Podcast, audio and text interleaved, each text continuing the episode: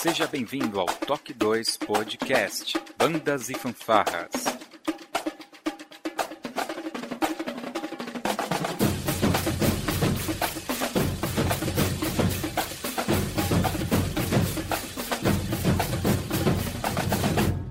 No ritmo da vida, na batida do coração.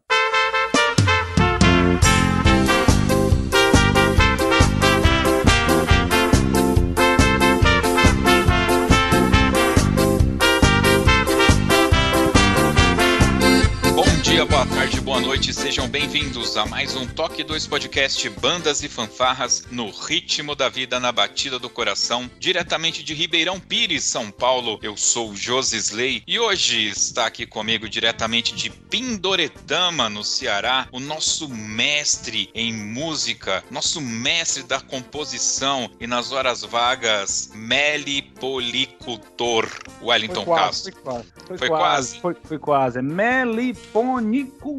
Tem um pônei de pônei, É, entendi. Pônei de polinização. Muito bem. Cara, você já, já mora em Pindoretama. Aí agora é polinicultor. Você, você é muito trava-língua pra mim.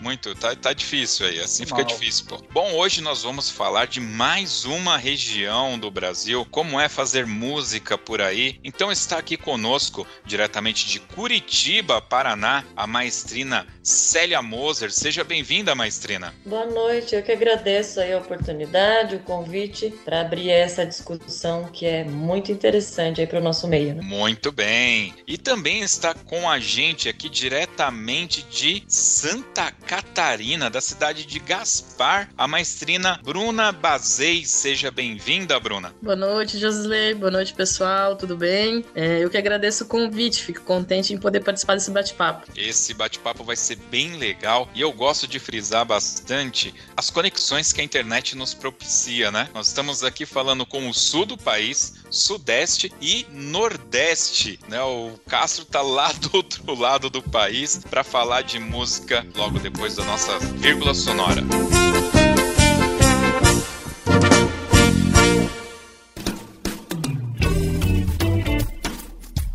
Olá, você está ouvindo o podcast do Toque 2 Bandas e Fanfarras, do site toque2.com.br.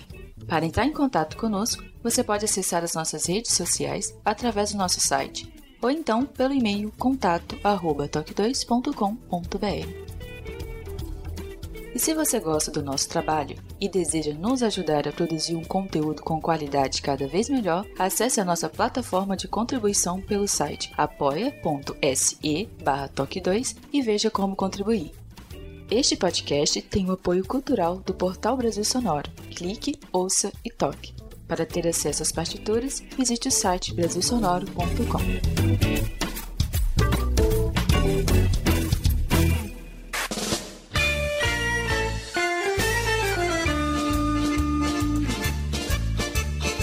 Muito bem, maestrinas. Tô bastante empolgado com essa série de podcasts que a gente começou a fazer e já começou a surgir muitas informações que eu não tinha a mínima ideia de como funcionava, né? E a região sul do país, para mim, ela é sinônimo de música de qualidade. Foi daí, quando eu comecei a tocar em bandas marciais em 1994, que eu tive acesso a bandas como Marista Pio 12, Marcelino Champagnat. Até hoje ainda existe a Guarda Mirim de São José dos Pinhais, que eu não sei se ainda tem esse nome, mas a banda ainda existe, né? Então o Sul ele provê, eu sinto que há uma cultura musical muito bacana e muito forte por aí. Mas pra gente não ficar só falando das mesmas bandas, né, e do nosso passado, é bacana a gente conhecer um pouco do projeto de vocês, né? Então eu queria aí que a maestrina Célia, se possível, falasse um pouco é, de como é o seu projeto, é fanfarra, é banda, inicialização musical, como que é o público-alvo, é criança, é adulto, é público, é privado, quanto tempo que tá nessa labuta, enfim, o que que envolve aí o projeto? Então, nosso projeto, não sei se vocês já sabem, é um projeto voltado para pessoas com deficiência. né? Puxa. Sim.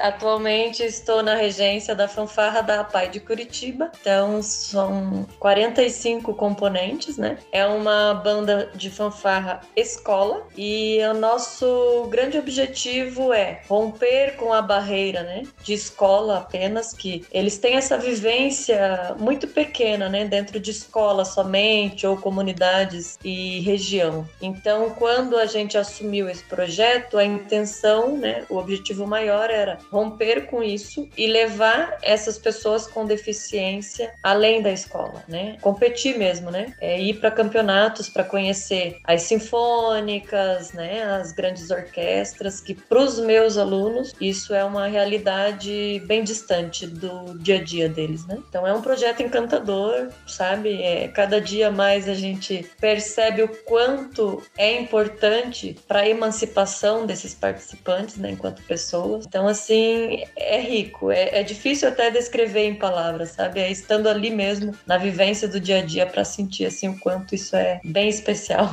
É, nós tivemos aqui já dois podcasts com pessoas com deficiência auditiva, uma com a Carolina e outro com o maestro Bonvenuto, que ele tem a Orquestra do Silêncio, né? Então é uma orquestra com pessoas que não escutam e a Carolina é uma flautista, multi-instrumentista na realidade, que também ela escuta um pouquinho. Foi até engraçado que para gravar com ela, ela teve que abrir o, a câmera do Skype para ela fazer a leitura labial. Ela faz várias, ela junta as possibilidades, né, para poder entender quem é o ouvinte. E tivemos um podcast também que tem o título Eu Sou um Potencial com o Gilmar. Hoje ele mora em Santos e ele tem uma deficiência nas pernas, né? E ele foi o primeiro, a primeira pessoa deficiente física que eu vi tocar em banda, né? Então convidei ele para participar. Agora com a Pai, eu pensava, pô, deve existir, mas nunca falei com ninguém que trabalhasse diretamente com isso. Você ainda consegue fazer algum nivelamento por idade, enfim, você consegue ter algum nivelamento? Ou qualquer um que pode participar, que queira participar, pode tocar na fanfarra? Então, desde que ele tenha a percepção rítmica, né, ou melódica, é, enfim, a gente vai assim fazendo a escolha, né, desses participantes ao longo da musicalização que a gente realiza a parte dentro da escola. Então, é, eu sou professora de artes, né, na, dentro da PAI, e existe o projeto uma vez por semana. Nos outros dias, é, tem as aulas de musicalização, que é dali que a gente faz toda a avaliação inicial daqueles alunos que têm essa prontidão, né, para é, tocar um instrumento, seja ele percussão ou melódico, né? E aí a gente vai fazendo essa vivência. Mesmo às vezes para aquele que não tem já essa aptidão de pronto, eles vão desenvolvendo no decorrer dos anos, né? Eu assumi ali como professora de artes em 2013, então já tem algum tempo que eu estou ali, né? Nessa prática de musicalização, então a gente já foi formando alguns alunos ali, né? Que não tinham tocado anteriormente, que não tinham tido ainda essa vivência, né, com bandas, mas que eles foram se preparando. Então, na medida em que foram praticando, foram melhorando e eles também vão já se direcionando para aquilo que eles gostam mais, né, para aquilo que eles conseguem executar de uma forma melhor. Então, a gente vai vai vivenciando e vai vendo o que que vai dando certo, sabe? É, é bem livre assim, né? Tem alunos que às vezes tocam período, ah, professor, agora não mais, e aí desiste. Então, assim, é, a gente tenta ser o mais democrático possível, né? E você ah, me perguntou em relação ao nivelamento por idades. Ali a gente tem pessoas com 16 até 72 anos. A nossa mais idosa tem 72. Mas essa não toca na, na fanfarra, ela participa dos projetos de musicalização, essa mais idosa. Mas assim, são diferentes idades, né? Se tem interesse, quer vivenciar, a gente convida e vai fazendo essa adaptação, né? Legal, muito bom. Bruna, o que que o seu projeto, qual é o seu projeto musical? Então, é, na realidade, eu conheço, aproveitando o gancho ali, eu conheço o trabalho da Célia, admiro bastante. Conheci ela num evento no Paraná, que é um concurso bem tradicional né, do Paraná, né? E vi o trabalho dela, inclusive achei bem bacana, bem interessante, é bem gratificante para as crianças, né? Para os alunos que não são só crianças, é, uhum. participarem de uma ação dessa. Eu aqui em Santa Catarina, na verdade, depois da pandemia a gente não conseguiu retornar. Eu participava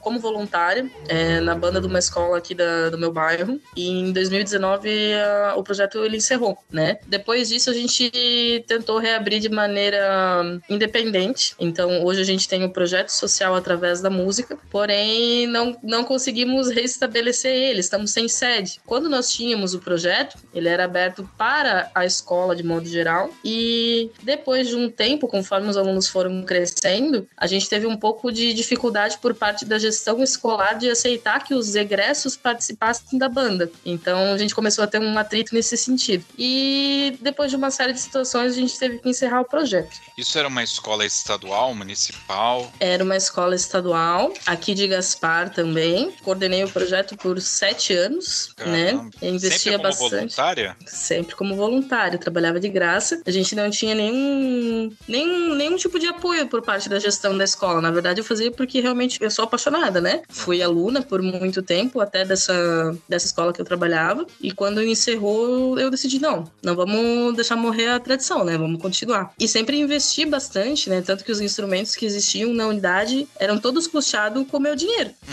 Normal.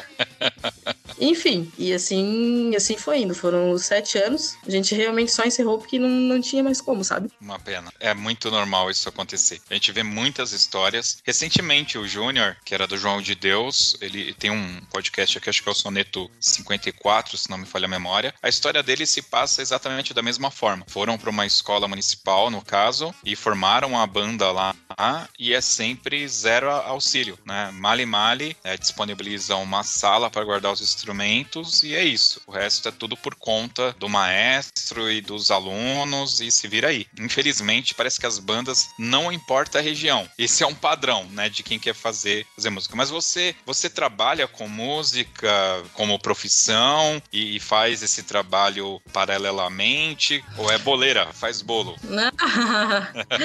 Gostaria de saber, mas não sei. mas eu me viro bem no miojo. Ah, ótimo.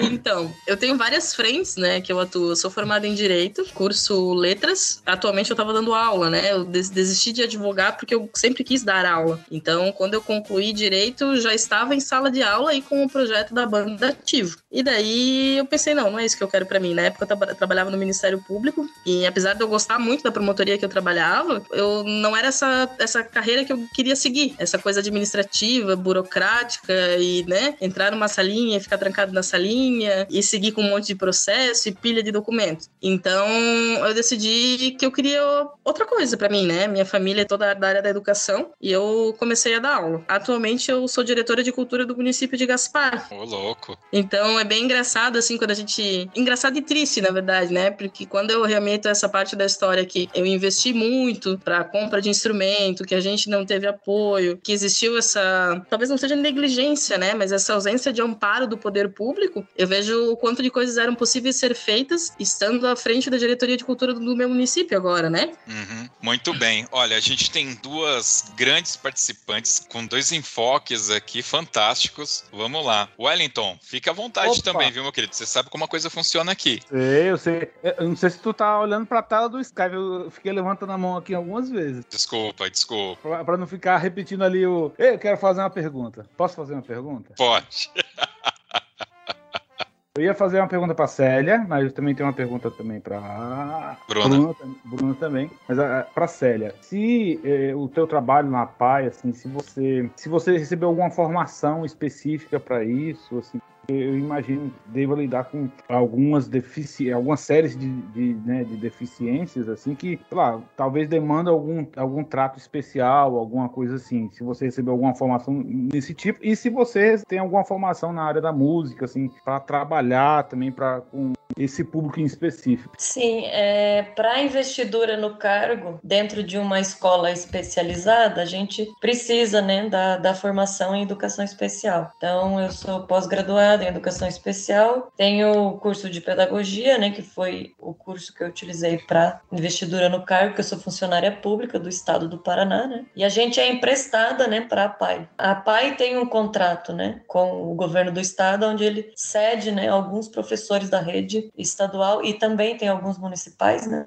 da prefeitura de Curitiba, que pode fazer esse trabalho dentro das APAIs. Depois disso, depois de assumir o cargo, né, e já trabalhar com essas crianças na alfabetização, eu pude me inscrever no na licenciatura de música na UFPR, Universidade Federal do Paraná. Então eu fiz a minha segunda licenciatura ali foi em 2015 que eu encerrei ele, foi, se não me falha a memória. E aí que eu recebi, na verdade, o, o convite quando eu estava ainda em formação, né, em 2013, que saiu o professor que era na verdade musicoterapeuta que atendia esses estudantes, né? E aí estava sem professor para dar sequência nesse trabalho com a fanfarra. Na época a fanfarra era só de percussão. E aí a direção da escola pediu que eu assumisse. Eu levei um susto. Eu falei, como assim? eu nunca tinha feito regência de, de bandas, né? Eu tinha trabalhado com coral e tal, não de banda. Então eu assumi e fui aprendendo ali, né? Nesse processo todo, como construir esse grupo, para que que esse grupo ia ser daquela forma. E aí eu comecei a fazer cursos na área. Então fui fazer regência de fanfarra, enfim, comecei a correr atrás daí de, de formar esse grupo com um objetivo. Aí o objetivo era esse: vamos sair de dentro da PAI e mostrar a nossa arte para além da escola, né? Para além desse mundo que eles estão ali acostumados. É só você que, que atua na dando aula, ministrando aula, dá aula de todos os instrumentos que tem lá? No projeto a gente tem vários profissionais aí que se juntaram e assim a, a PAI precisa desse trabalho coletivo, dizer que ah, a pessoa entrou no projeto e está fazendo isso sozinha, não tem como. A gente precisa dessa rede de apoio. Então, são quatro professores, são três atendentes, né, que são professores auxiliares que auxiliam nas turmas. E essa equipe ajuda tanto nos ensaios quanto nas viagens, quando a gente vai para os campeonatos. A Bruna comentou aí que ela nos conheceu, eu acredito que foi em Porto União, né, Bruna? Isso, né? Então, nessa, para ir para uma viagem dessa, participar desse campeonato, né, que é ali, não era estadual, né, Bruna? Me, me corrija. Eu acho que ele é um interestadual, na verdade, né? E, ele é um, um, ano no, no Porto União, um ano no União do Vitória. São divisas, né? Isso mesmo, é isso que eu queria é, confirmar. Então, é, é uma viagem longa e a gente precisa de uma equipe muito grande. Porque, assim, essa viagem, a gente sempre vai um dia antes, é uma dinâmica muito grande, porque precisa pensar na questão do descanso desses alunos, na medicação que eles precisam tomar, que é, é regular, né? Às vezes é de três em três horas e eu preciso de alguém olhando para isso. São alunos dependentes que necessitam muitas vezes da questão da vestimenta, da questão da alimentação no horário, na, enfim, do apoio realmente para fazer esse tipo de trabalho. Então é uma equipe muito grande por trás desse projeto que atuam, obviamente, dentro da escola junto comigo e que abraçam essa causa. É uma equipe realmente, eu fico imaginando, né? Quantos quantos alunos que tocam na fanfarra? Quantos alunos se apresentam na fanfarra? Na região de Curitiba são em média 43, 45 alunos. Aí... Quando a gente viaja por conta do espaço do ônibus, que não são tantas poltronas assim, a gente diminui, a gente viaja com 32. Mas ainda assim precisa de, um, de uma quantidade boa de pessoas de apoio, né? Aí são 10 pessoas de apoio que vão, profissionais, né? Porque o ônibus são 42 lugares, então 32 alunos, 10 funcionários. Você citou que você é emprestada, não sei se eu entendi muito bem. É, você é contratada pelo Estado e o Estado te disponibiliza para atuar dentro da APAI. Isso. Porque isso a APAI ela é uma instituição, o próprio nome, né, de pais. Isso, ela é uma associação. Associação. E ela faz vínculos, né, com alguns, algumas redes. Então, a rede estadual fornece funcionários, não só professores, como terapeutas também, né, do SUS, que atende de dentro das APAES. Então, quem, na verdade, paga o nosso salário, né, digamos assim, uhum. é o governo do, do, estado do Paraná. Por isso que eu digo, é, não é bem um empréstimo, né, é um vínculo, né, que eles têm. É, e tem alguns funcionários também que é da prefeitura de Curitiba, que é municipal. Na, na real, isso é, é uma coisa, é uma coisa até bacana, né, de você ter uma associação que mantém um, um, um convênio com um órgão público e, e, esse órgão público cede funcionários. Isso. É, trabalhar é uma coisa bem, assim, Pindoretama tem, e o estado do Ceará uhum. É uma coisa bem comum. É comum. É, mas é que eu acho que pode estar mais associado à questão é, de associações, por exemplo, como a PAI, que notoriamente é uma associação que agrega valor né, é. para a sociedade. Aquela coisa, Que tem que estar tá, assim, a associação tem que estar tá muito organizada. Sim, muito sim. Esse CD funcionário é uma coisa que eu imagino que deve até passar pela Assembleia, sabe? Assim, sim, esse, sim. Esse convênio, né? Deve, deve, sindicato deve, deve entrar na jogada, deve ser bem complexo. É uma rede bem forte, né? A APAI ela é muito forte no estado. Uhum, São muitas unidades, né? Espalhadas pelo estado todo. Uhum. E na, na APAI de Curitiba são cinco escolas, só dentro de Curitiba. Dentro desse contexto, por que, que eu peguei? Eu quero voltar para a Bruna. A Bruna ela colocou para gente uma situação onde ela prestava um serviço gratuito na escola, trabalhou né, por sete anos, desenvolveu um trabalho, levou o nome da escola certamente e não tinha um reconhecimento financeiro pelo trabalho. Então você veja, são duas, dois contextos, né? De um lado a gente tem a APAI que está recebendo ali esse apoio governamental e do outro lado a escola ela acaba restringindo, né, Bruna? Agora você na posição que você ocupa hoje, você entende melhor essa do porquê essa dificuldade e, e não é uma pergunta só para você, é para mim também saber como funciona, tá? Porque eu vejo, eu moro de frente para uma escola que a fanfarra só toca no aniversário da cidade no 7 de setembro, mas não tem o maestro, o professor de música 100% do tempo disponível para a escola, né? Hoje você entende melhor qual que é a grande dificuldade disso? Então, eu assumi a diretoria de cultura em abril desse ano e a partir dali a gente já começou um, um esquema de organização para, pelo menos para a gente,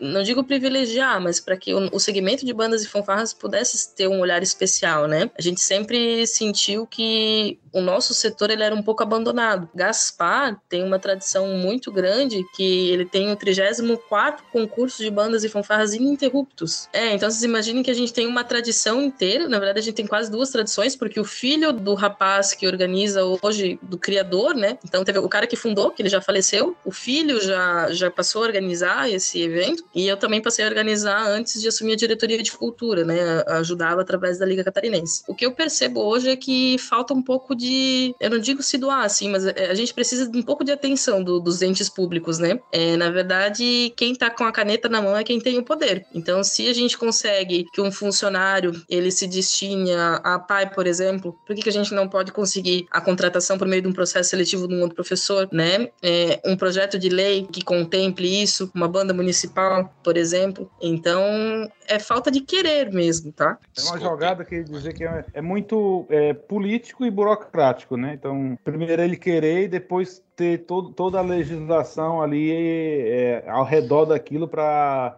poder proteger, né? Porque também não, não adianta é, é, só ter o, o, político, porque o cara cria, mas depois que aquele político passa, some. É, porque eu vejo hoje é, é um exemplo, né? Até não, não comentei isso com ninguém, é a primeira vez que eu tô falando sobre isso. Nós abrimos um processo licitatório para compra de instrumentos musicais na minha gestão, já, que era uma luta que eu vinha pleiteando a... desde que eu me entendo por gente, né? Hoje saiu a licitação. Bacana. É, então assim, eu até fui comemorar. Porque é uma luta, né? E isso é uma coisa que poderia ter acontecido já no município, né? Quando eu era aluna, existia uma compra de instrumentos musicais para as unidades escolares do município. Isso foi em 2008, se eu não me engano. Hoje a gente está em 2021, né? Isso considerando que 25% da receita do município ela é obrigatoriamente, né, constitucionalmente destinada à educação. Então você imagine 25% da receita de todo o município. É burocrático, com certeza certeza. Tem muita coisa que não depende da nossa vontade, né? Tem muita coisa que a gente organiza, vai para frente e não passa. Tem muita coisa que a gente organiza, vai para a Câmara, não passa. Mas eu acho que se não partir é, do gestor cultural o primeiro passo, nunca vai acontecer, entende? É, e realmente, tudo que envolve prefeitura, não só prefeitura, eu digo governo de modo geral, é bem burocrático mesmo. Eu só queria citar um, um exemplo disso, porque eu, eu, tenho uma banda, eu acho que eu vou citar o, o nome da cidade, que existia toda, todo a coisa política, né? O, o, prefeito ele tinha sido da banda, o prefeito tinha sido da banda, então ele criou, mas assim criou assim sem sem uma lei que amparasse, sem nenhum trato ali com o pessoal da câmara, né? Então passou-se os quatro anos que ele tava, estava prefeito, né? A banda acabou. Então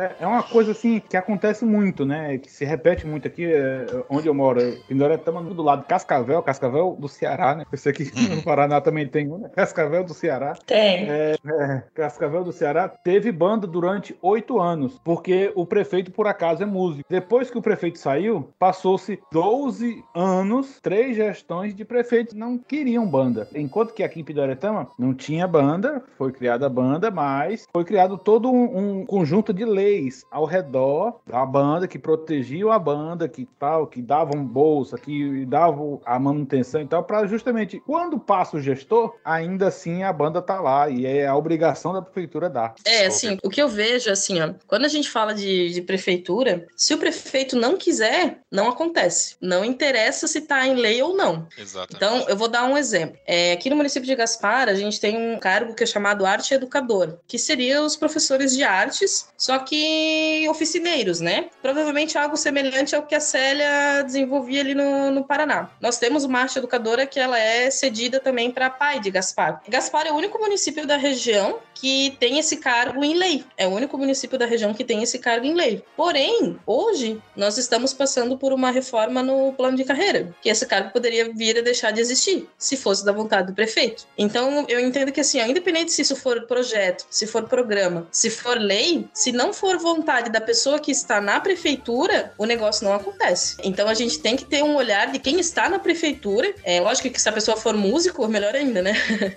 Mas se a pessoa não tiver um direcionamento, um olhar para a cultura, entender que a arte transforma a vida, que a arte é uma ferramenta de, de, de mudança, né? Até de situação de vulnerabilidade. Não muda o contexto que a gente está inserido. Isso pode ser no sul, pode ser no nordeste, pode ser no norte. É, eu, eu digo assim, ó, eu digo porque eu, eu vi os dois lados, sabe? De passar necessidade mesmo e não ter ajuda e, e de estar tá ali dentro e em tão pouco tempo a gente vê que a gente é possível encontrar brecha, encontrar forma das coisas virem a acontecer.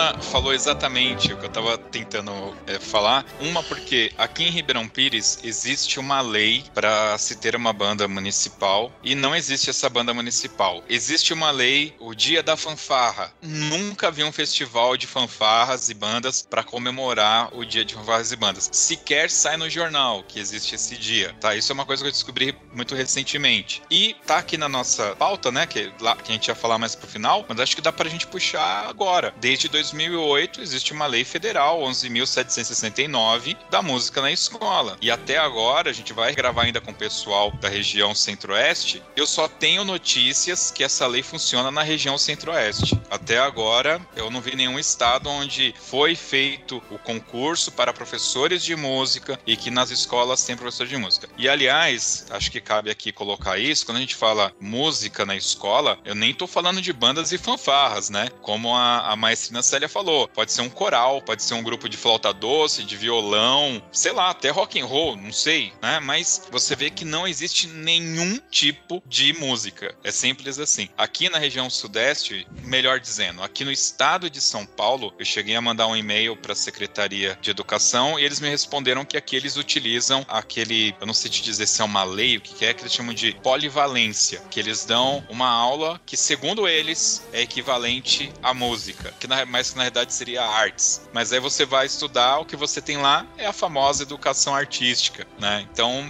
não mudou nada. Na verdade, assim, a LDB, ela também diz que é obrigatório o ensino de artes, né? Só que daí, se a gente for ver, artes compreende é, artes visuais, compreende música, dança e teatro. E daí, o que, que a gente tem hoje? Em alguns locais, né? Essa, não sei se eu digo gambiarra, né? Essa é a palavra certa. É o famoso jeitinho, né? A gente transforma todo o conteúdo artístico em uma aula geral. Exato. Né? Sim. Ou o professor que tem a formação em uma dessas quatro manifestações da arte acaba puxando sardinha para aquilo que ele gosta de fazer ou sabe fazer melhor, né? Que é o que acontece muito nas escolas, professores trabalham muito artes visuais, mas o teatro, a dança e principalmente a música fica de lado porque é mais complexo, precisa, né, eu acho, de um olhar diferente ou de, de uma paixão, né? Porque música é paixão. Sim, e é bem, bem verdade isso, né? E assim, eu, eu vejo que isso talvez demore a vir a ser cumprido. Tanto que a lei já é bem antiga, né? A gente tá passando a nível nacional por uma reforma, né? Tanto agora vai entrar o novo ensino médio, então a gente vai passar a ter escolas a tempo integral. Vamos ver se talvez nessa situação, como provavelmente não vai ser possível a gente ter um ensino integral das disciplinas ali que a gente costuma chamar dessas habituais, ciências, português, matemática, talvez a gente tenha esse ensino da arte incluso ali no, no contraturno da forma como deveria de ser, né? No caso de vocês, aí eu vou ser aquele cara do Sudeste que gosta de ficar colocando todo mundo dentro de uma embalagem, tá? Então eu já estou me desculpando previamente, porque eu vou partir de um estereótipo que eu já tenho aqui formatado na minha cabeça, tá? Quando a gente olha pro Sul, o Sul é aquela galera que queria se dividir do Brasil, porque eles são superiores em cultura, enfim, tudo, né? E a, a gente costuma olhar e falar assim, não, lá no Sul eles têm um aprendizado europeu e tudo. Essa cultura europeia, um, ela existe de fato. Dois, ela é incorporada efetivamente na educação e na educação da arte, da música. Responde bonito, Bruna, porque senão eu vou estragar. Não, cara, eu esperei tu responder, porque eu acho que no Paraná isso não é tão forte, né? Mas, cara, aqui em Santa Catarina eles respiram alemão. O pessoal Sério? respira em alemão. Só para vocês terem ideia, a gente tem. É, eu sou de Gaspar, né? Ao lado de Gaspar a gente tem uma cidade que é Blumenau. Ao lado de Blumenau, a gente tem uma cidade que é Pomerode. Foi, Pomerode, né? se vocês procurarem, é uma cidade 99% alemã, né? Então a gente tem até a, a, culinária alemã, a gente tem as casas no estilo Enxaimel. Blumenau tem os desfiles da Oktober, né? Que o pessoal do, de São Paulo deve conhecer o Oktoberfest, né? Aqui no é, Ceará tem Oktoberfest. É, então. É, a Oktober é alemã também. Então a gente tem muito forte essa, essa tradição alemã aqui em Santa Catarina. Tem um pouco também, eu acho que a gente assume um pouco do gaúcho também, né? Que nem eh, a gente tá comemorando, acabou, encerrou ontem a Semana Farroupilha, que é uma tradição gaúcha. Mas assim, essa tradição europeia é bem grande, tá? Italiano também, festa pomerana, festa italiana. Polaco. Aqui onde eu moro é italiano na veia, né, gente? É, tem aqui a igreja que eu, eu moro em Santa Felicidade, que é o bairro gastronômico, né? Então eu tô do lado aqui do Madalô, vocês devem né, conhecer ou já até terem vindo aqui. E uhum. tem o grupo de dança ali que é famoso. A pai, inclusive, pegou um pouco dessa veia. A gente tem um grupo de dança italiano na escola, né? Então, é, tem sim essa cultura. Mas eu não sei se musicalmente falando, eu acho que você quis ali, quando você comentou essa cultura forte, que você quis dizer em música, né? Isso, orquestras e tal. Também, também. Mas aqui também, aqui também, eles tocam música alemã. ah, quando eu fui aí, que foi no... música alemã. Eu fui em restaurante, acho que num. Eu não sei se é zoológico, uma coisa temática aí, tinha realmente em Pomerode essa música alemã acontecendo, assim, na vivência. É, eu, eu perguntei isso porque é o seguinte, para corroborar com o que eu gostaria de saber na realidade, como que os projetos musicais que vocês, no caso da Bruna, participava, no seu caso que você atua, como isso é percebido pela sua cidade, pela sua sociedade local, o que está em torno, tá? Eu, há muito tempo, sempre citava o caso da Famuta de Taubaté, que aqui eu trabalhava numa empresa e um rapaz comentou que ele passou toda a infância dele em Taubaté, foi criado lá. E quando eu falei para ele, Famuta saúda Taubaté, ele falou ipi urra, porque ele conhecia a Famuta, a fanfarra meio que se integrava com a sociedade. Hoje tem aqui a Tibaia, que também tem a fama, que tem as faminhas e integra bastante. A Fakimol também, que veio com um estilo diferente. Então, tem algumas bandas e fanfarras aqui no estado de São Paulo que notoriamente, e vai ficar meio louco isso, mas notoriamente são notadas pelas sociedades onde elas integram. Eu queria saber isso, se onde vocês residem, se as suas corporações ou, de forma geral, se as bandas e fanfarras são assimiladas também pelo munícipe, né? Então, aqui em Gaspar a gente não tem uma tradição tão forte com as bandas e fanfarras com tradição, seja ela é, qualquer tipo de, de migração. a gente não tem isso tão forte. Nas cidades dos municípios vizinhos, isso é incorporado em todos os costumes. Então, as bandas, elas vestem trajes típicos, é, elas tocam músicas típicas, elas se apresentam no desfile da Oktober, é, a caráter também. Então, isso é bem, bem marcante aqui na região. Aqui, como você mesmo comentou aí no início, né? Tem algumas que são fortes, sim. Banda de São José ali dos Pinhais, a orquestra, né? E também banda marcial bem forte. Colégio da Polícia Militar. Colégio Estadual tem uma sinfônica forte. A Pio 12 em Ponta Grossa, famosíssima, né? E então tem, sim, é uma, uma cultura forte. Eu vejo assim, pelo menos, né? Posso estar errada. E o, no desfile de 7 de setembro, a gente vê muito essa, é, isso bem forte, assim. A gente participou em 2019, foi o nosso primeiro desfile, porque anteriormente a gente não tinha essa cultura de pensar em participar desse evento da cidade, né? Em 2019, nós fomos assim pela primeira vez e foi, não, a gente não tinha até essa dimensão assim, né, dessa vivência de estar realmente lá no meio e é grandioso assim o desfile de 7 de setembro aqui na, na capital, né? Tem várias bandas que participam do desfile. São muitas bandas. Aí tem o, o como é que é o aqueles carros, sabe aquele desfile bem tradicional que, que vem é, a cavalaria, enfim.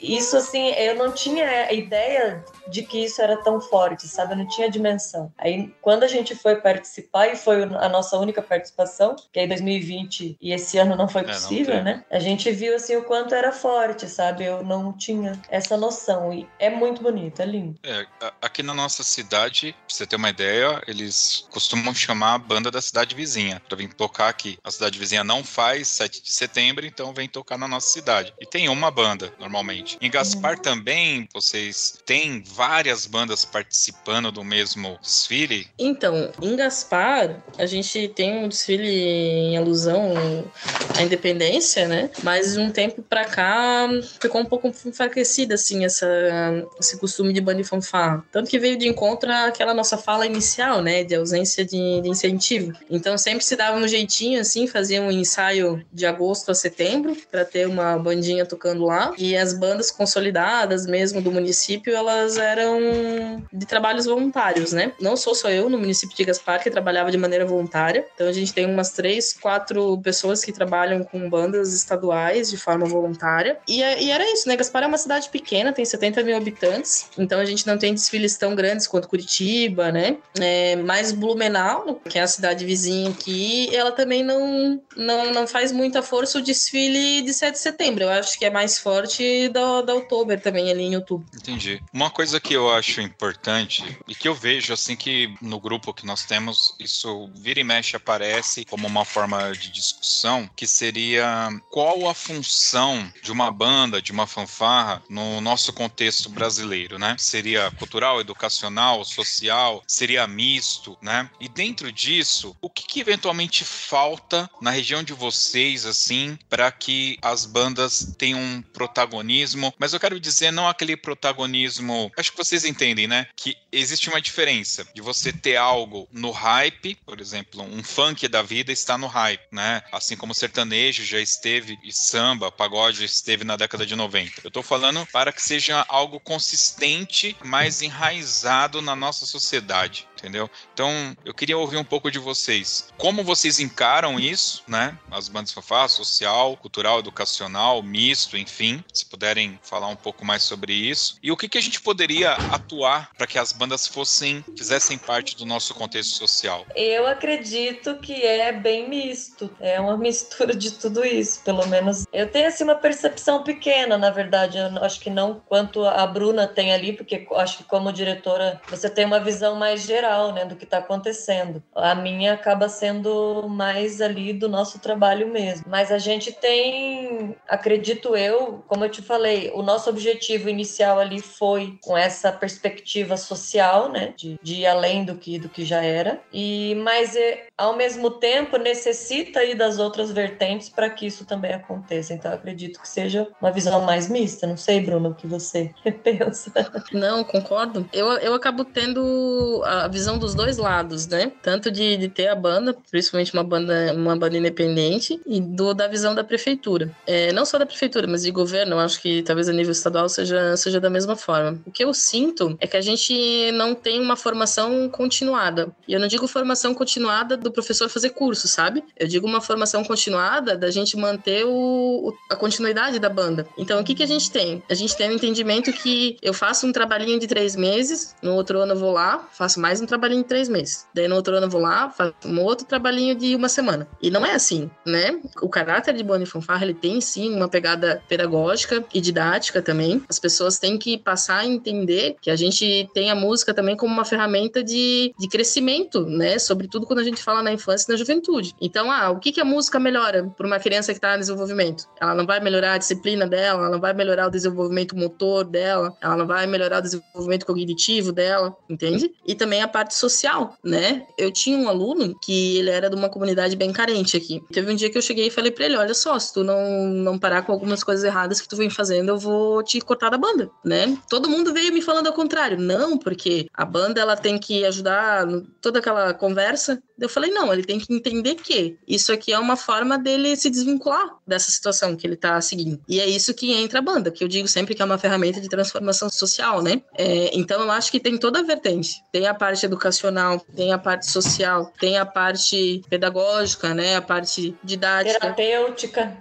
Exatamente. Sim. É, é no nosso caso aqui, a gente, por exemplo, necessita dos voluntários também, né? Porque além dos funcionários que já são ali da escola que, na verdade, se doam além do trabalho que já faz, né, dentro da escola, para, por exemplo, uma viagem para um campeonato, necessita que a pessoa queira ir para esse evento sem ganhar, né? Esses dias sem essa ganhar essas horas extras que vai estar dormindo com o aluno dois, três dias fora, né? Esses, eles vão como voluntários. A gente também necessita dos voluntários da sociedade, que é quem nos doa o ônibus, porque a gente não tem condições de pagar o aluguel desse ônibus que vai ficar dois, três dias com a gente fora. Uhum. Então nós temos pessoas voluntárias que sempre faz a doação desse transporte, que nos auxiliam com reposição de uniforme, com compra de instrumentos, às vezes uma ação entre amigos, né? A famosa rifa rola também para repor alguma coisa que. Então, assim, é bem isso. Além de tudo isso que a Bruna já colocou, né? Que é também terapêutico e emancipação da pessoa que está ali, tem um objetivo, né? Para estar ali tocando no projeto. Então, eles esperam pela viagem, eles esperam pelo troféu, pelo. Ah, vamos viajar, professora, para mostrar arte. Eu acho que isso tem um objetivo muito maior, né? Por trás, para quem está participando. Sabe que eu fiquei sete anos também, né? E todo mundo me chamava de louca, porque a gente é de Gaspar, que é uma cidade pequena, e eu ia para o concurso no Rio de Janeiro, ia para o concurso em São Paulo, fui para o Paraná, fui para o Rio Grande do Sul e fui para os concursos também de Santa Catarina, né? Mas o pessoal falava: Meu Deus, mas tu quer ensinar os teus alunos música ou tu quer. Qual que é mais Passear. importante para ti? É. Daí teve um dia que eu sentei assim, a gente tava com uma quantia ali de uma ação que a gente tinha realizado, a escola tinha feito uma. Acho que era o dia da família na escola, um negócio assim. E os alunos me perguntaram assim: ah, professora, compra instrumento, não sei o que. Daí eu falei, ó, oh, a gente tem esse dinheiro, vocês preferem viajar ou vocês preferem comprar instrumento? E daí eles falaram, não, professora, a gente prefere viajar, porque a gente quer mostrar o que a gente faz aqui. E quando acabou o projeto, foi uma comoção, assim, né? Todo mundo ficou sabendo, mas as pessoas de fora deram mais importância que acabou do que dentro do município. Dentro do município a gente não era valorizado. Na escola mesmo, parece que não aconteceu nada, né? Um acabou. Dia. É, acabou, voltou, não tinha. Ninguém deu bola, né? Mas fora, o, o pessoal falou, tá, mas como assim? Pareciam que tava tudo bem, tava tudo certo, o que aconteceu? Então a gente sempre valorizou muito essa questão, assim, até porque eu acho que o artista precisa de plateia, Sim, né? Concordo. Então, ah, por exemplo, assim, ah, todo mundo fala, ah, mas é, é, banda de 7 de setembro. Mas que eu saiba, ninguém se apresenta quando não tem 7 de setembro, não tem público, né? então é a mesma coisa, só que uh, como é banda e fanfarra, talvez o pessoal não, não faça essa analogia. Então, aqui também é, é a mesma situação. Você tá louca colocar 32 alunos dentro de um ônibus que precisa de remédio para convulsão, remédio para isso, remédio para aquilo. Você vai lembrar disso? E se acontece alguma coisa, onde você vai achar ambulância para transportar? Será que tem hospital perto? Falei, gente, se eu for pensar nisso, eu não saio nem no portão. Né? Com certeza. Bora lá, vamos pôr amor no coração e orar e vamos, né? É. é assim. Esse final de semana, um dos músicos da nossa banda se casou, né? E ele começou na banda, ele se casou agora com 26 anos, eu acredito que ele devia ter uns oito quando ele entrou na banda, mais ou menos. Bom, aí eu estava lá numa das mesas, né? Aquela coisa de casamento. E chegaram três meninas para conversar comigo. Aliás, é, três meninas e um rapaz que se casou com uma delas, que era daquela época, né? Entrou junto com ele. E a gente começou a conversar, né? E uma delas, que tem um filho, estava contando que lá atrás, quando a gente começou a fazer as viagens com a banda, né? Também tinha essa loucura, né? Ainda mais que aqui é uma banda de igreja. Então, você é louco colocar essas crianças, né? E é toda essa, é a mesma, é a mesma história, né? Aí você faz a viagem tudo. Só que eu falava para os pais e para eles também, que eram pequenos na época, falava: olha, a gente está indo viajar, mas isso daqui é para a vida de vocês. Lá na frente, daqui 10, 15 anos, vocês vão estar tá contando essa história dessa viagem para alguém. Puxa, aí o ônibus quebrou, ou não sei quem vomitou, né? Minha molinha do pisto quebrou. Você vai ter uma história para contar, não tenha dúvidas é, sobre isso. Então elas vieram conversar comigo e ela tava contando que ela tava, é, olha, aquele ali era o maestro que ensinou a música pra mamãe, que é daquelas viagens que eu te conto e aquela coisa toda, e elas vieram e comentando, puxa, é verdade, você falava e hoje a gente se pega contando essas histórias para amigos, na família, enfim. Então você cria uma história, a, a pessoa, né, como indivíduo, ela vai se reconhecer no, no mundo, né? Ela vai ter o que compartilhar, experiências para compartilhar, né? Eu acho extremamente importante isso. É, às vezes é realmente difícil você ter que, ter que escolher alugar um ônibus por 5 mil reais ou comprar aquela marimba que nem é a melhor, mas que já vai ajudar pra caramba, né? Então, você tem que colocar isso na balança. É isso aí. E Bom, também traz um objetivo, né? Do porquê estar ensaiando toda semana. Ah, eu tô ensaiando, mas eu não sei quando vai ter uma apresentação. Não, tem que ter algum objetivo. Sim. Ó, nós vamos participar do campeonato tal. Já deixa lá no início do ano certo, né? E isso eu motiva acho... o aluno também, né, Célia? Sim, com certeza. Porque assim, Os a gente sabe. Eles esperam pela viagem, pela pizza que vai ter na noite, hum, quando a hum, gente hum. chega na cidade, essas coisas, né?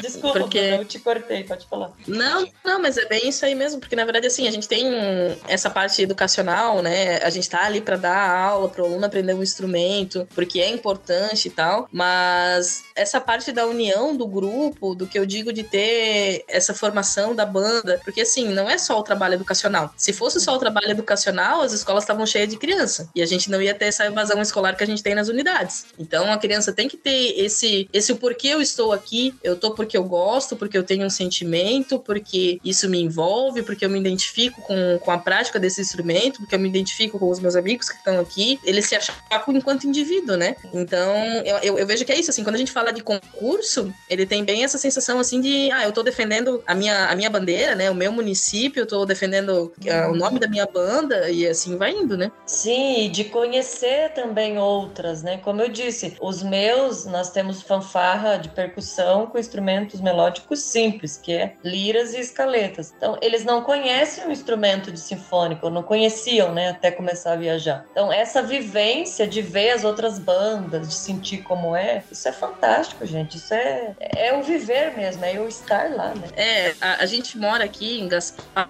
uma cidade que é mais ou menos 60 quilômetros da praia, sabe? Tipo, é bem pertinho, 40 minutos já tá na praia. A uhum. gente foi por uma viagem que era em Capão da Canoa, Rio Grande do Sul, que é em outro estado. E quando a gente passou, porque era só litoral, né? A gente pegou o litoral de fora a fora, cortou entre o estado. E teve um aluno meu que falou: Meu professor, que legal, né? O mar. Eu, eu pensei assim, tá, mas nunca vi o mar, né? Porque, cara, é do lado, é uma viagem pequena, assim, né? Mas eu não, não falei nada e tal. Daí eu vi que ele começou a tirar foto e tal. Daí eu falei, é, depois, quem sabe, a gente vai lá e dá uma volta, né? Porque a gente, enquanto professor, tem medo de levar o na praia, né? Sempre tem aquele que vai querer sair correndo e entrar na água. Daí ele falou, não, professora, é que eu nunca vi. Eu nunca tinha ido, nunca, nunca passei assim pra ver. E daí a gente vê realmente o quanto que isso vai ficar marcado na vida dele. Que daqui 30 anos ele vai falar isso que tu comentou, Josley. Que eu passei na praia, que foi na viagem pra fanfarra, que a professora mostrou aquilo ali. O instrumento, se eu tivesse comprado o instrumento, ele ia estar lá na escola, porque Exato. ia ser patrimônio da escola. Mas isso que ele viveu, isso que ele viu, a, a experiência que ele absorveu, isso aí ninguém vai tirar dele. Exatamente, eu também concordo com isso.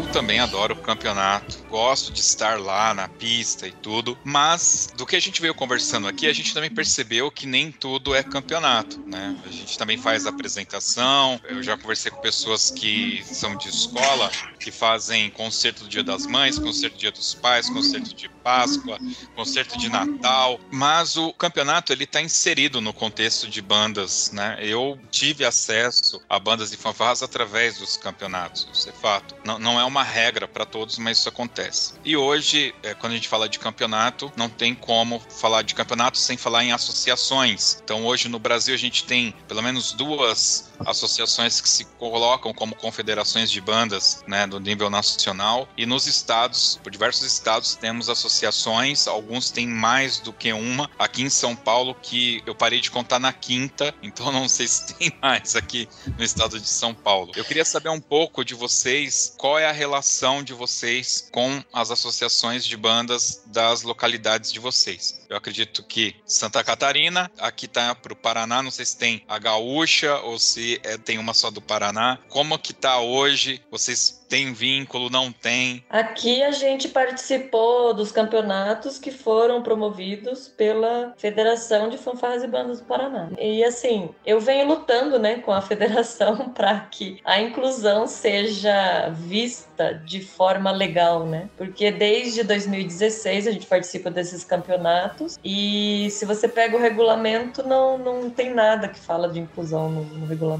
né? Então a gente vai de alegre, porque lá não tá é, escrito, né, o que uma banda ou uma fanfarra de pessoas com deficiência deve ser desta forma ou daquela forma, né? Então é tá sendo assim um pedido, né, de socorro para o nosso presidente, inclusive se ele estiver nos ouvindo, eu até gostaria que ele realmente ouvisse, né? Porque ele sabe que eu estou aí aguardando, ansiosa pelo Congresso Técnico para que a gente possa fazer essa mudança. Mas ele, na verdade, ele já prometeu que vai fazer isso. E existe sim outras, mas eu não tenho, não tenho vínculo, né? A gente só tem vínculo com, com essa. E que eu sei a Liga, né? Mas eu nem sei a, a pronúncia toda da, dessa associação. Né? Mas existe sim. E é uma briga entre, entre essas associações, né? Que eu percebo. Eu posso aqui estar tá falando besteira, mas não, não tem assim uma união entre, né? Normalmente uma associação é isolada da outra e o presidente dessa não conversa com aquela. Então, eu vejo muito essa briga. Vou apanhar aqui depois.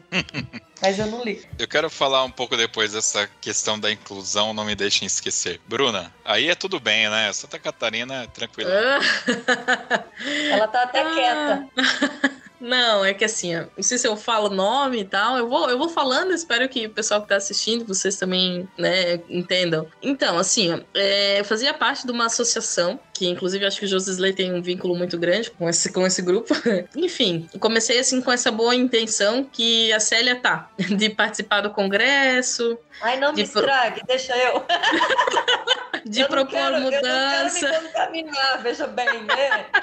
de propor mudança, então eu ia lá bem bonita no congresso, falava da mudança que eu queria. Fala que você Daí... conseguiu, pelo amor de Deus. Não consegui. Mas assim, não que seja o teu caso, né? Eu conheço o, o Zeco ali também, eu acho que ele, que ele é um cara bem intencionado. Mas assim, só dando um exemplo, Ô, José né? Carlos, por favor, a gente tá É.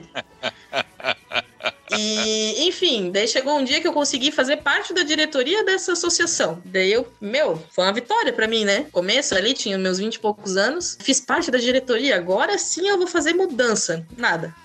Sozinho, então, ninguém chega lá, né? É, então eu cheguei num, num, ponto que eu tinha minha banda, que era independente, tinha cerca de 30 alunos. E para participar de um concurso, a gente pagou R$ 1.600. Isso de taxa de inscrição? E anuidade. Anuidade, legal. Aqueles, legal não.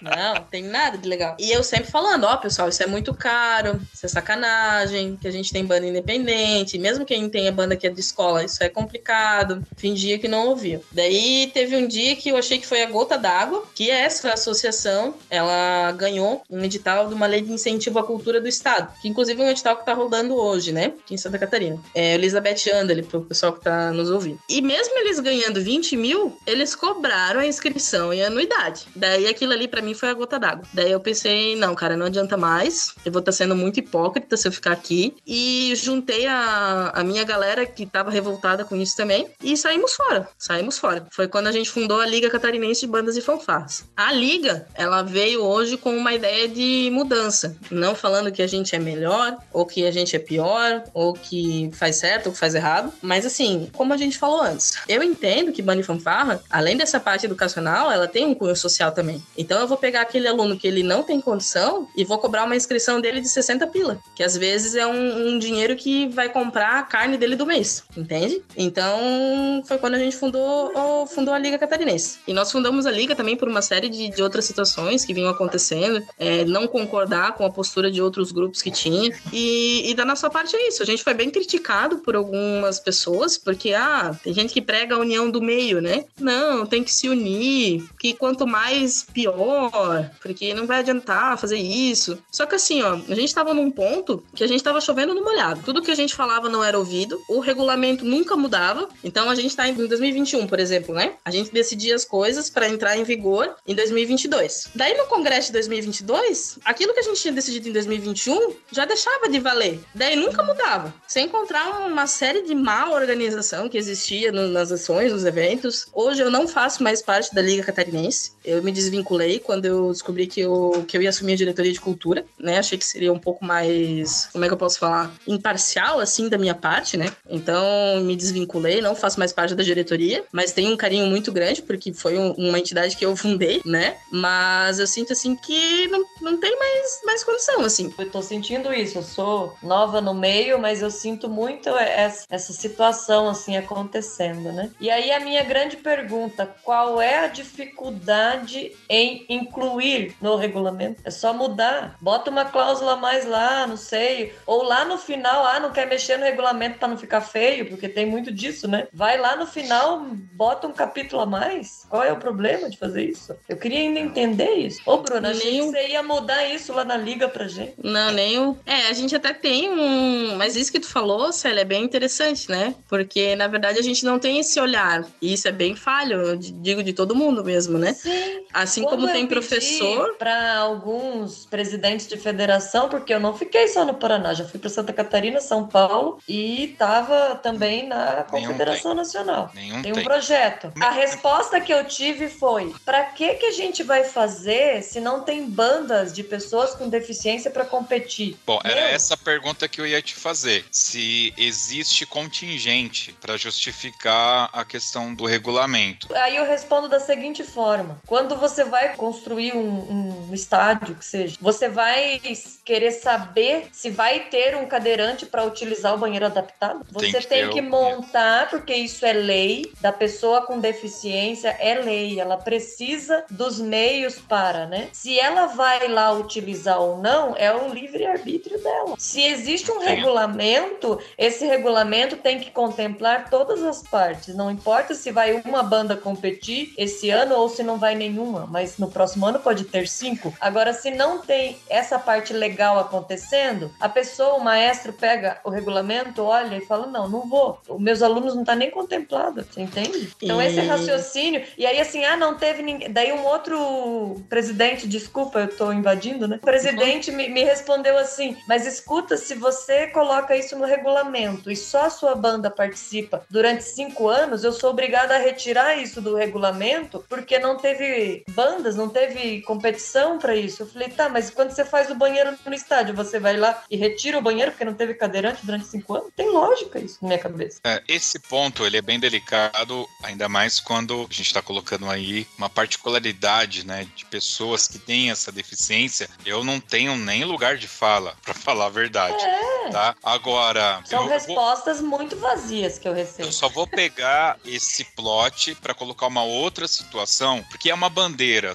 Eu trago isso como uma bandeira. Não se enquadra no seu contexto, mas só para traçar Sim. um paralelo, tá? Que é o seguinte: uhum. hoje você tem lá, a gente fez aqui um especial com a ajuda do Wellington das categorias técnicas. Então você tem fanfarra simples, fanfarra com pisto, banda marcial, banda sinfônica, orquestra. São as linhas mestre aí das categorias técnicas. Não sei como é para vocês, mas aqui em São Paulo você tem fanfarra com apito, fanfarra sem apito, fanfarra com apito cor-de-rosa, para chegar até banda marcial. Chegou em banda marcial, banda marcial que assopra, banda marcial que morde, banda marcial que anda de costa, banda marcial que toca sentado. E aí quando você olha todas essas categorias aberto por categoria de idade, né? Que na média são três. Aí eu vou trazer aqui para vocês o que aconteceu em 2019, que a gente teve, vocês devem lembrar disso. O Campeonato Nacional das duas entidades que se colocam como representantes nacional, elas fizeram seus campeonatos em cidades, uma bem distante da outra, diga-se de passagem, no mesmo dia. E eu tive o cuidado de pegar a lista das bandas que iriam participar e cheguei à seguinte conclusão: em um dos campeonatos, todos ganhariam um troféu de primeiro, segundo e terceiro lugar. Isso para corpo musical, para linha de frente, para baliza, para mor e o que você colocasse. Se você olhar o número de participantes, todo mundo ia sair com o troféu na mão. E na outra, se não faltasse também nenhuma banda, só uma banda não ganharia troféu, porque era uma categoria que tinha quatro bandas participando. Então aí quando você coloca essa questão da disputa, para que ter disputa? Exato. Faz um festival festival e distribui um certificado para todo mundo de participação. Porque não há disputa quando você tem somente uma corporação participando numa categoria. E aí você tem questões que são mais sérias. Que você está colocando, é, eu me sensibilizo, tá? De novo, não tem um lugar de fala. Eu acho que essa questão que você está colocando vai muito além a, a é, esse exemplo que eu dei. Só para deixar bem claro isso. Mas, por exemplo, você vai pegar os campeonatos, e isso aqui no Toque 2 a gente fala desde 2016, quando surgiu o podcast. Campeonato Nacional no Nordeste, sol do meio-dia, aquele sol gostoso mesmo, que você pisa com aquela bota e, e você sente o calor do asfalto. Toda aquela molecadinha de 12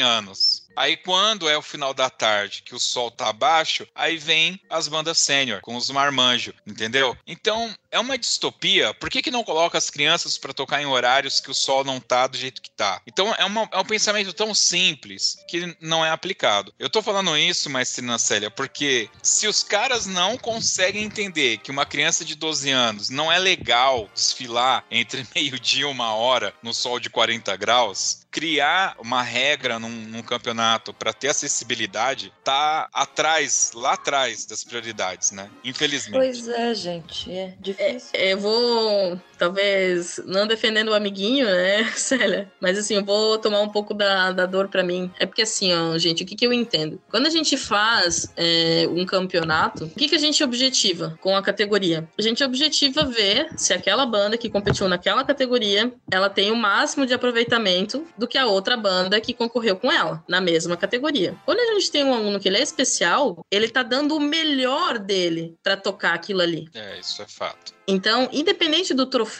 ou do que é, eu não consigo avaliar ele da mesma forma como eu vou avaliar a outra pessoa que não tem necessidade especial. Entende? É a mesma coisa que eu falar assim: eu vou colocar um cadeirante e uma pessoa que não é cadeirante. Eu vou mandar os dois correrem. Ah, mas eu dei a mesma condição deles competirem. Mas qual que vai chegar primeiro? Vocês conseguem o que eu quero, entender o que eu quero dizer? Então, assim, não é pelo troféu, não é pela competição. É porque eu tô, não tô dando uma, uma competição sadia para aquele aluno que é especial. Ele não vai ser avaliado como ele deveria ser avaliado. Eu não vou estar tá avaliando ele como se ele. Se, ah, eu consegui extrair o máximo dele, esse é o melhor dele. Porque se eu comparar ele com uma pessoa que não tem necessidade especial, a outra pessoa vai ser melhor, se for pelo mesmo critério. É. Entendem o que eu quero dizer? Então, assim, ó, deveria sim ter uma, uma categoria. Se a gente tem professor para portador de necessidade especial, por que, que a gente não pode ter uma categoria no regulamento? Isso é uma falha? E é uma falha bem, bem grave. E não interessa se não vai ter ninguém para competir junto. O importante é que naquele regulamento, aquele músico vai ter uma condição de julgamento certa. Exato. Mesmo que não tenha o julgamento certo, porque o que, que é o julgamento certo? Se você for analisar, isso é uma utopia até para as bandas regulares, porque não existe. Tem muitas bandas que saem muito bravas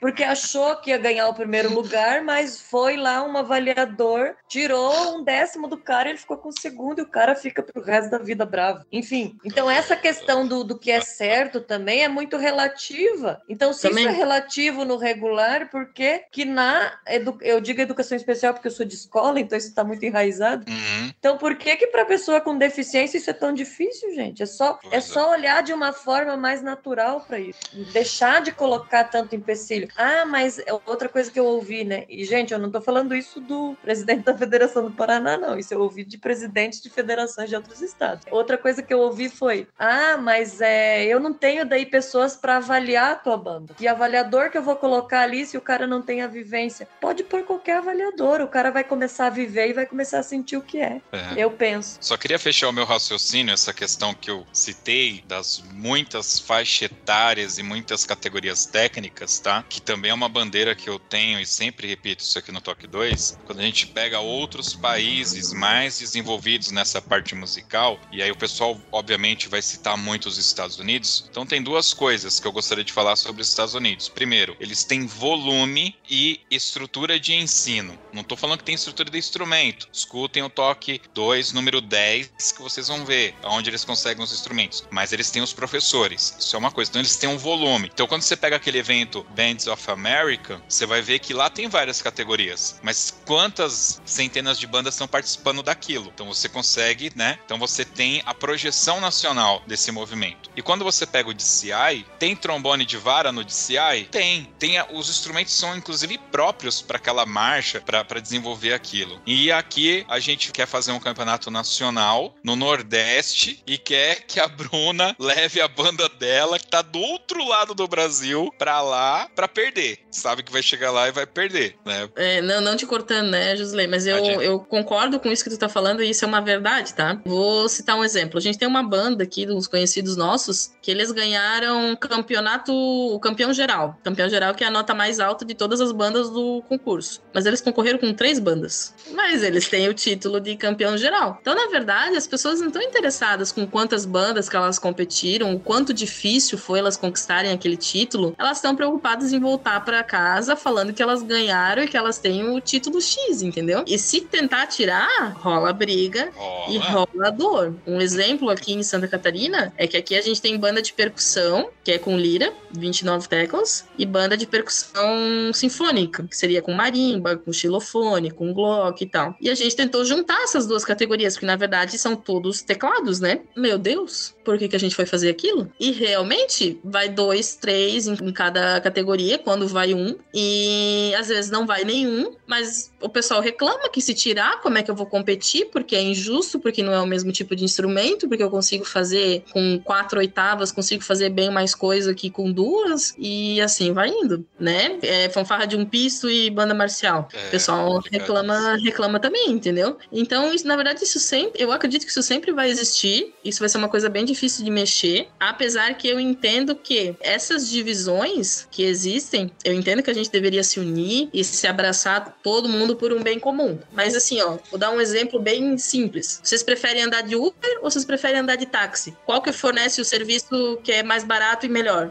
Uber? Pois é, por que, que o Uber não se junta com o taxista? Entendem? É, então, assim, o pessoal reclama muito, ah, mas criaram mais uma associação. Cara, se o serviço que está sendo prestado é melhor, tem que criar 10. Quanto mais concorrência tiver, melhor vai ser o serviço que vai ser prestado. Quando a gente criou a liga, a gente não tinha workshop de graça, a gente não tinha professor gabaritado para dar aula. Agora, tudo isso todo mundo faz. A gente tem workshop de graça, a gente tem professor gabaritado para dar aula, e todo mundo começou a se coçar. Agora todo mundo tá no num, num nível de igualdade. Mas quando eu reclamava lá atrás, ninguém dava ouvido porque eu falava, porque só tinha um grupo que fazia. E esse grupo tinha o monopólio do negócio todo não queria fazer. Agora todo mundo tá fazendo. E todo mundo bate no peito para falar que o seu é o melhor. Aliás, não sei se vocês sabem, mas o Toque 2 é o melhor podcast de bandas e fanfarras do Brasil. O fato de ser o único, talvez. brincadeira que tem outros, tá, pessoal? É só uma brincadeira, por favor.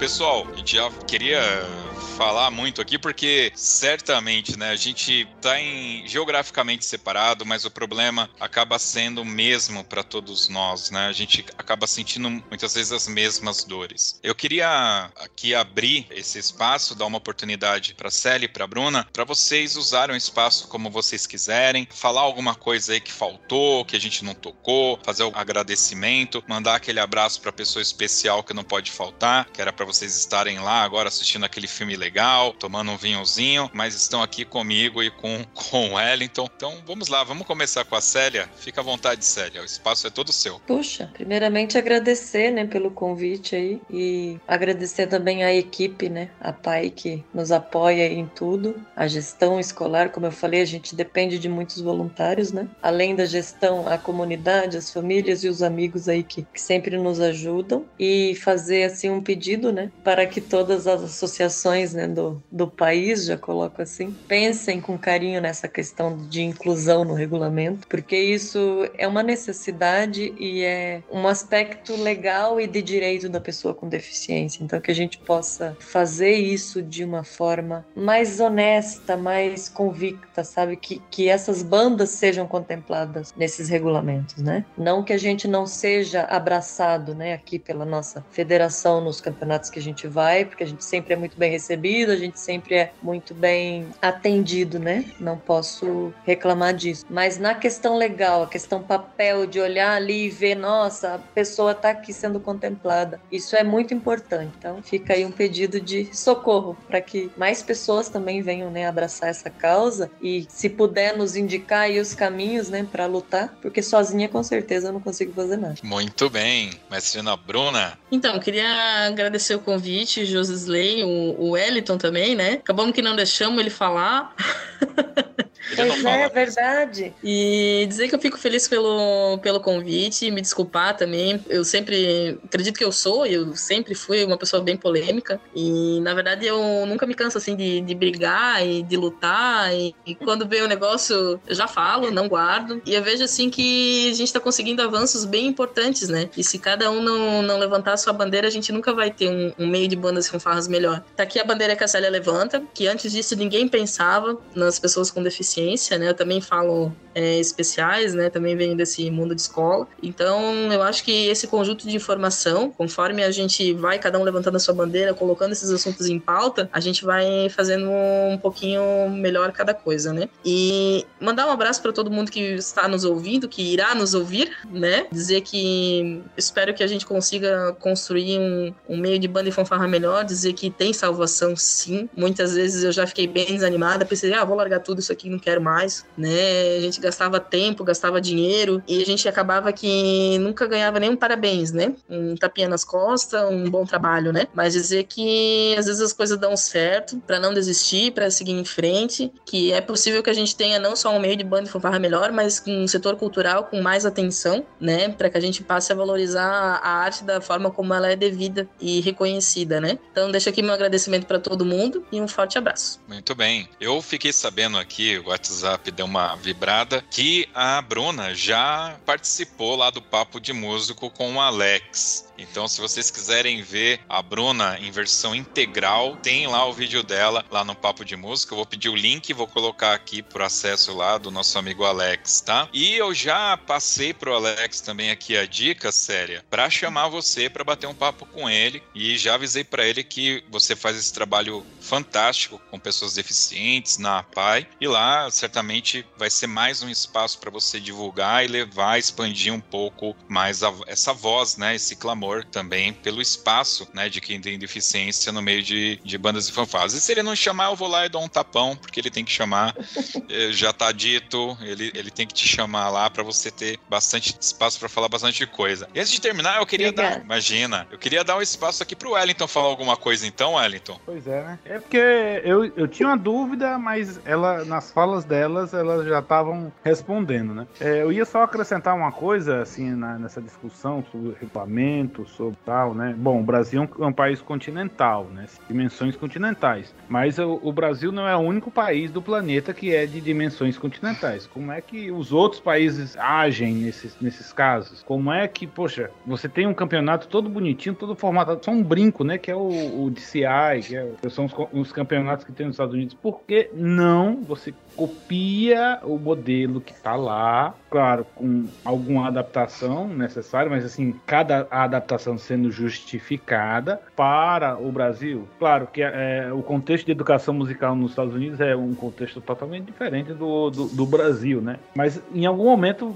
dá para fazer isso, de alguma forma dá para fazer isso. Só que, assim, o que eu vejo das associações, principalmente essas, algumas do, do âmbito nacional, que é realmente só essa coisa pela medalha, que no final das contas são, são desejos egocêntricos, né? Tendendo desejos egocêntricos de cada maestro, né? Então, competição não existe, atender a um público, vender, assim, por exemplo, um, campeonato para as pessoas ir lá assistir, né? Ser bonito de assistir. Não tem também isso. Então, é, é todo, todo, são todas questões que não é preciso inventar a roda. Olha como é que os outros fazem e copia. É isso aí. Só justificar para o pessoal que aqui no Toque 2 a, a regra é o seguinte: a gente começa a bater o papo e tem que entrar interferindo, senão vai ficando para trás. E o, o, o Wellington, ele não interfere. E aí ele fica. É que vocês não viram o Fabiano. O Fabiano é pior, que o Fabiano ele, ele põe um mute e esquece. Eu acho que ele acha que tá ouvindo um podcast e não deve interferir, sabe? Não, é que a gente é polêmica demais. Você escolheu duas pessoas bocudas, não, vai, não ia dar certo. Não vai abrir espaço para mais ninguém, entendeu?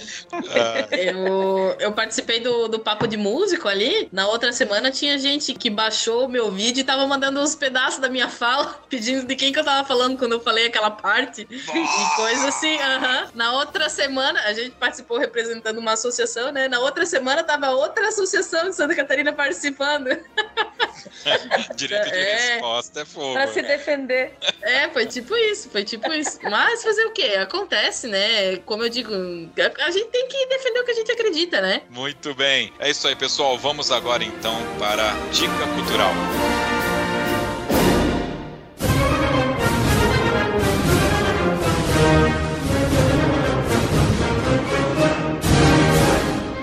Bem, pessoal, aqui na Dica Cultural, aquele momento que os participantes dão dicas de um livro, de um filme, de uma série, de um sabor de pizza, não sei, quem sabe. Aliás, que a gente já teve aí, hein? Quem tá esperto no Toque 2 já ouviu que no último programa deram aí a dica de um sabor de pizza. E os patronos não estão aqui hoje, então eu vou começar com o Wellington Castro. A minha dica é uma série da Netflix que eu gosto, né? Eu, eu gosto dessas séries é, animadas, assim, né?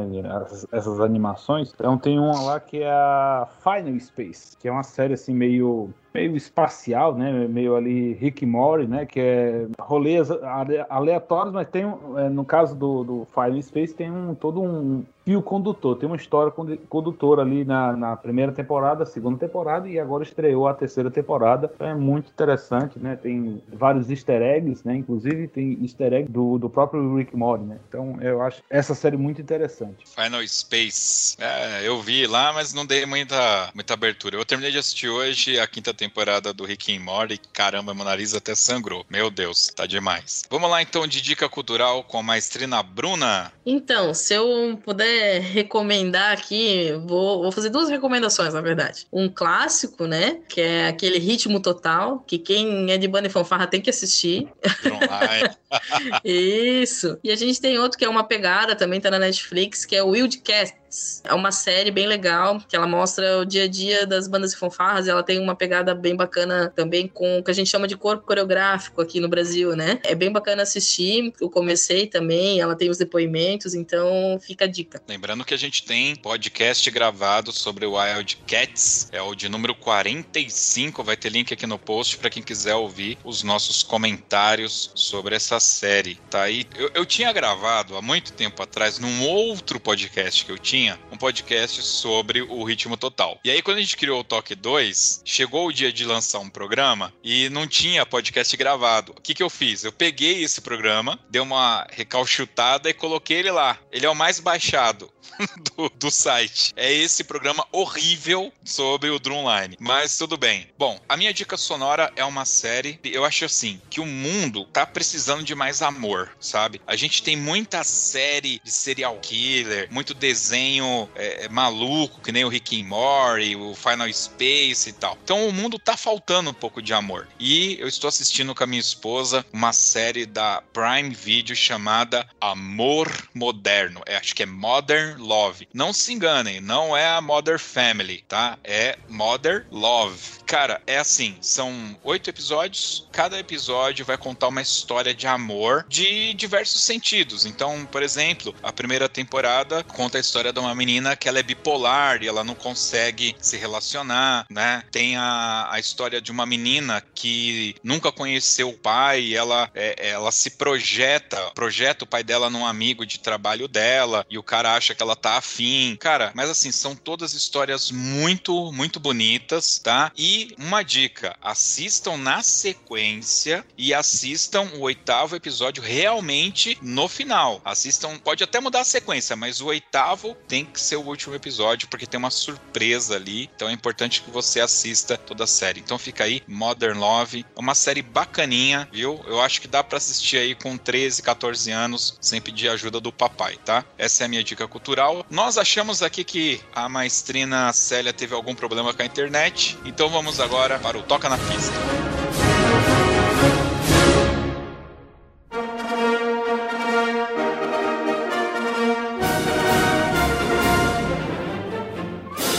Meus queridos, o Toca na Pista é aquele momento que o nosso convidado vai escolher uma música para a gente tocar aqui no final. Mas não pode ser qualquer música, Bruna. Precisa ser aquela música do coração, aquela música que te inspira, que dá uma lágrima no olho, entendeu? Aquela música que é, é aconchegante, gostosinha, sabe qual que é? Não precisa ser uma música de banda e fanfarra, fica à vontade, mas tem que contar a historinha. Ah, a gente fazer um programa de banda e fanfarra com com maestria não pegar musiquinha de e fanfarra não tem sentido, né? Pegar um clássico ali de e fanfarra, que é Cold Heart, e tem que tocar ali, porque isso ali é um hino, né? Que banda que nunca tocou essa música? Se você me permite, eu vou oferecer essa música pro maestro que eu sei que adora essa música, que é o maestro Edmar Valinhos, de Santa Isabel. Ele ama de paixão essa música, né? Nós tivemos no campeonato em Santa Isabel que de 10 músicas, de 10 bandas, 11 tocaram Cold Hard. É incrível. E eu legal... também tocava, tá? Eu também, também tocava. tocava? claro. e o legal é que você pergunta para os músicos, ninguém sabe quem canta essa música. Vamos lá. Eu não, não faço ideia quem canta, tá? Não, eu só conheço de Bunny Fanfarra mesmo. Então, mas essa música é até interessante você ter citado ela, porque ela, ela ressurgiu, porque essa música é uma música antiga, não sei se você sabe, mas ela é lá dos discos lá antigo e tal. Mas ela ressurgiu por causa de a cantora dessa música, ela reapareceu como jurada de um reality show americano. Vamos lá, vamos ver se o Wellington sabe de quem que é Cold Heart. Mas se você olhou no Google, nem fala. Não faz ideia? Paula Abdu. Aí ninguém sabe quem é Paula Abdu também. É.